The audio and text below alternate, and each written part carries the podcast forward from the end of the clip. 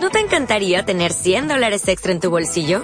Haz que un experto bilingüe de TurboTax declare tus impuestos para el 31 de marzo y obtén 100 dólares de vuelta al instante. Porque no importa cuáles hayan sido tus logros del año pasado, TurboTax hace que cuenten. Obtén 100 dólares de vuelta y tus impuestos con 100% de precisión. Solo con Intuit TurboTax.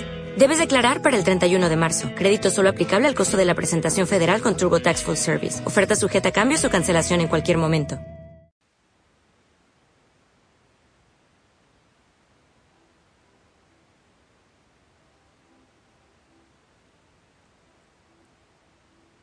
A despertar. Despierta. Hey. Sí, contigo. Buen día. Sí, a despertar. Hay cosas hermosas que vivir en este día. Bueno, en cuanto te sea posible, con un poquito de esfuerzo y con mucho cuidado. Es importante que vayas a la misa que prepares la ropita limpia y el corazón para ir con la comunidad a llenarte del Señor a recibir su, eh, el banquete de la palabra, el banquete eucarístico, pero también la comunidad se hace banquete. Yo eh, te doy una degustación de la palabra que a recibirlo completo. Que el Señor te bendiga. Espero que estés muy bien en gozo, en paz. Yo bien aquí, mm, disfrutando mucho de este lugar, el silencio de la oración, la voz hoy está bien. Estoy llevando todos los cuidados, me abrigo bien, aunque hoy mm, dejé en otro lugar el, el cuello ese que, me, que me tapa el cuello. Pero, sin embargo, estoy bien abrigado, hago los ejercicios. eh, mm, quiero que sigan experimentando conmigo. Voy a salir solo un momentito. Ahora que vas acá afuera. Bosque, selva, el silencio, oscuridad. Y todavía no se despiertan los pajaritos. Que el Espíritu Santo venga a tu vida, venga a mi vida. Santo Espíritu de Dios, ven. Madre María, te invitamos a este encuentro de oración aquí. Ven, Virgen María, todos los santos, a la iglesia. La familia Osana entera se une, amado Señor, te alabamos, te glorificamos, eh, te pedimos la fuerza del Santo Espíritu que venga sanando, liberando, rompiendo cadenas, que tomes posesión de nuestra casa, de todos los miembros de la familia, de los corazones. Bendice cada rincón de nuestro hogar, amado Señor, rompe las cadenas de discordia, de dificultad, de incomprensión y trae diálogo, trae palabra suelta nuestra lengua para que podamos hablar y hablar con tu palabra, con tu fuerza y con tu poder. Amén, amén, amén. Todo en el nombre de Cristo Señor, de Cristo Jesús, en su nombre, en nombre de nuestro Salvador. Hijo, hija Osana. Bueno, pues ya oré. ¿Qué tal si vamos de una con, con el Evangelio? Espérate, aquí está oscuro. Me gusta mucho estar así en silencio y a media luz. Es romántico. El Evangelio. Ya me puse los lentes y estoy aquí con la lucecita. Mm, Marcos 7 del 31 al 37. Escucha bien. Espérate, le bajo un poco a la musiquita. Aquí está. Mm, Tengo pendiente comprarme un parlantito que se dañó el otro. En aquel tiempo salió Jesús de la región de Tiro y vino de nuevo por Sidón al mar de Galilea, atravesando la región de Decápolis. Le llevaron entonces a un hombre sordo y tartamudo y le suplicaron que le impusiera las manos. Él lo apartó a un lado de la gente, le metió los dedos en los oídos, le tocó la lengua con saliva. Después mirando al cielo, suspiró y le dijo, Efeta, quiere decir, ábrete. Al momento se le abrieron los oídos, se le soltó la traba de la lengua y empezó a hablar sin dificultad. Él les mandó que no lo dijeran a nadie, pero cuanto más se lo mandaba, ellos con más insistencia lo proclamaban y todos estaban asombrados y decían, qué bien lo hace todo, hace oír a los sordos y hablar a los mudos. Palabra del Señor. Me quito los lentes y me pongo en pie para hablar con más fuerza, ¿ok? Gracias. Bueno, vamos a, ver Lo primero que, que hace el Evangelio es indicarnos dónde estaba Jesús, por dónde ocurrió eso. Habla mm, claramente, habla de los nombres de los lugares. Dice que la región de Tiro vino de nuevo a Sidón, al mar de Galilea, atravesando la región de Decápolis. Eh, pero ¿por qué hace esa aclaración el evangelista? ¿Por qué? Porque es importante. Era una región de confusión en esa zona donde estaba. Era confusión, ídolos, eh, parte del judaísmo, eh, capaz que algunos ya, algunito que otro habían hablado, oído hablar de Jesús, otros los ídolos de un lado, o de otro. O sea, era una mezcolanza. Eh, he escuchado decir una mazamorra, otros dicen un sancocho, otros dicen una pizza, pero una revoltura en la mente y en el corazón. Eso era lo que había. Y eso, para empezar, eso es importante, es fundamental porque hay, hay confusión. Lo primero que hay que sanar en nuestro corazón es la confusión. Va demos un viaje ya no a Tiro, ni a Sidón, ni a Decápolis, sino allí donde tú estás, en la ciudad, en el país, en el mundo en que estamos ahora. La confusión tan impresionante que tenemos, eso nos lleva a la sordera. ¿Por qué?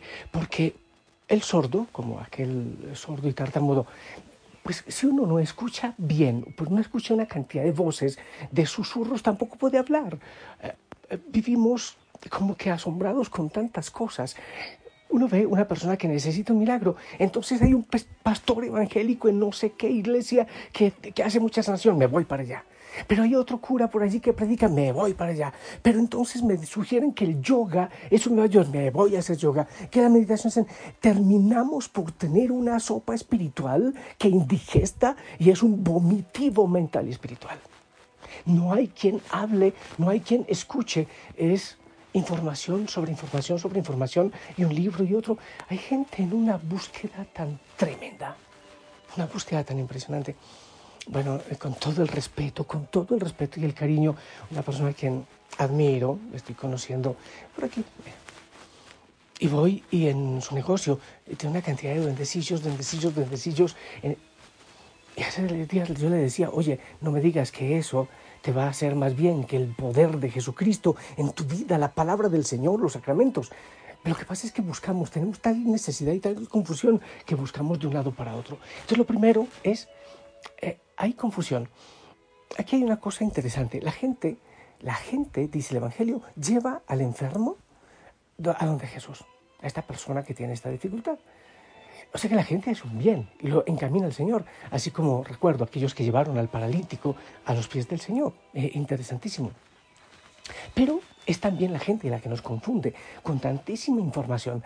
Por eso el Señor, paso dos, primero estoy hablando de la confusión, pero paso dos es retirarlo, separarlo un poco. Hay momentos que uno para encontrar la verdad necesita separarse, pero separarse con Jesús. Eso me parece muy bonito. Él lo toma de la mano y lo separa. ¿Por qué? Porque hay mucha confusión. Hay momentos en los que tú también debes separarte eh, de, tanta información, de todo lo que la gente te dice, separarte un poco, porque nos confunden, porque nos alocan. Pero separarse con Jesús, eso es oración, eso es contemplación, eso se llama retiro espiritual, es lo que estamos insistiendo tanto. Sepárate un poco de toda la información. perdón, un poco de tos, pero no te alarmes. Entonces, separarse un poco con Jesús. A ver, Señor, háblame. Hay otro paso. Primero, descubrir la confusión. Segundo, separarse un, poco, pero con Jesús. Pero hay otro paso. Es que el Señor muestra su humanidad completa, pero su divinidad completa. Eh, lo que hace, el gesto que hace con los dedos, eh, lo que toca, como toca, es con toda su humanidad él se abaja completamente para levantarnos. Se hace tan humano, se hace tan cercano, pero para levantarnos desde nuestra propia humanidad. Él entra incluso hasta nuestro pecado, Él entra hasta nuestra enfermedad, Él entra hasta nuestra miseria. Hay gente que dice, pero es que yo como con mi pecado, ¿cómo me acerco al Señor? Claro, es verdad que el pecado produce vergüenza, pero desde mi enfermedad, ¿qué hago? Él no tiene tiempo para mí. El Señor se encarnó, el Señor se abaja para levantarnos desde nuestra pequeñez. Es hermoso esa, esa cercanía, estar con Él, entregar la enfermedad. Señor, esto es lo que tengo, esto es lo que estoy viviendo, te lo entrego, te lo entrego, Señor, ten misericordia de mí. Es acercarse a Él, acercarse al Dios que se acerca a nosotros. Pero después hay una cosa simpática. El Señor dice que no digan nada. Pero ¿cómo que no digan? Hay que proclamar la grandeza del Señor, lo que ha hecho. ¿Sabes qué es lo que el Señor está diciendo? Mira, has recibido un milagro, un don, una sanación. interiorízalo, llévalo a tu corazón, piensa cuál es el camino que debes seguir. No te alborotes tanto, es que conoces el Evangelio, ya quieres... Espera, cálmate. Otra vez separarse con el Señor, otra vez el silencio. Caemos en la herejía de la acción, hacer, hacer y hacer, y nos vaciamos, pero no nos llenamos del Señor. Otra vez hay que separarse con Él. ¿Qué quiere decir? Esto es un separarse con Él para recibir la sanación, anunciar un poco, luego separarse otra vez. Es llenarse, porque si no, no vamos a llevar nada al mundo. Podemos llevar un pan que se acaba, pero el mundo necesita aquel pan que no se acaba. ¿Cómo se logra? Estando a solas con el Señor. Interiorizarlo, hacer silencio. Después, a proclamar. Ahí sí, que bien hace todas las cosas, hay que anunciar, pero siempre con espacios de silencio. Entonces, mira esto. Primero, hay muchísima confusión. El mundo está confuso. Y ahora todo es todo. Eh, a uno le preguntan, eh, ¿tú realmente eres católico? Mm, eh, mm, no sé, más o menos, deísta soy. Está tartamudeando. ¿Eres o no eres? ¿Eres de allá o de acá? ¿Gallo o gallina? ¿Qué eres? ¿Quién te hace a ti los milagros? Mm, ¿El aire, el viento, el agua? ¿O, el, duende o tal espíritu o, o tal chamán? En Cristo. Es el nombre de Cristo. Entonces, descubrir la confusión en la que muchas veces nos dejamos meter en nuestra mente y en nuestro corazón y decir con claridad, ya no tartamudeo, yo soy de Cristo, yo creo en su iglesia, en la iglesia que ha fundado. Tomar determinaciones, tomar decisiones, dejarse separar por Él para que Él nos sane, que Él se abaje, que Él nos abrace y nos levante, nos levante con su amor, con su cercanía, con su misericordia. Predicar, hay que predicar pero el Señor siempre nos vuelve a invitar al silencio, a estar en cercanía con Él, eh, no a caer en la herejía de la acción, siempre buscarle en el silencio, en el secreto, para poder llevar algo que realmente transforme la vida del mundo. Que Él entonces aclare las confusiones que hay en tu vida. Es que me dicen esto, me dicen lo otro, es que si digo que soy católico me da vergüenza, es que se burlan de mí. Es que tantas cosas que, excusas para, para no tomar decisiones. Es que me dicen que esto, que lo otro. Pilas con tu confusión. Sepárate con Él. Déjate apartar por Él en el silencio, en la oración. Deja que Él toque tus oídos, tu lengua, tu corazón, que te levante a ti y a los tuyos. Primero a ti. ¿Cómo vas a cambiar tú la vida de tu familia? Pues deja que el Señor cambie la tuya en silencio, en oración. Y después el Señor obrará en ti y por medio tuyo.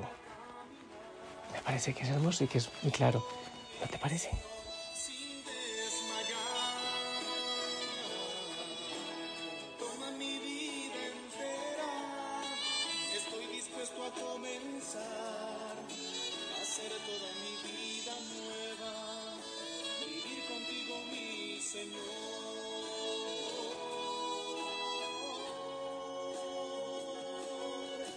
Señor, en tu camino yo quiero siempre caminar, seguir siempre contigo, contigo hasta el final. Amado Señor, abre nuestros oídos para escucharte.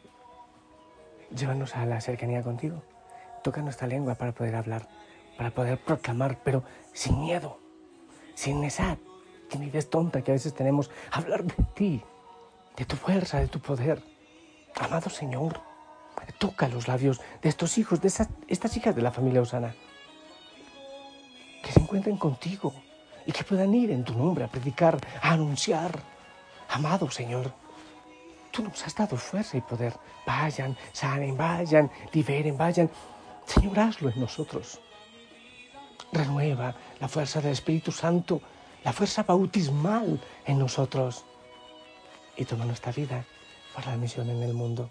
Yo los bendigo, Señor, en el nombre del Padre, del Hijo, del Espíritu Santo. Amén. Hijo y Josana, esperamos tu bendición.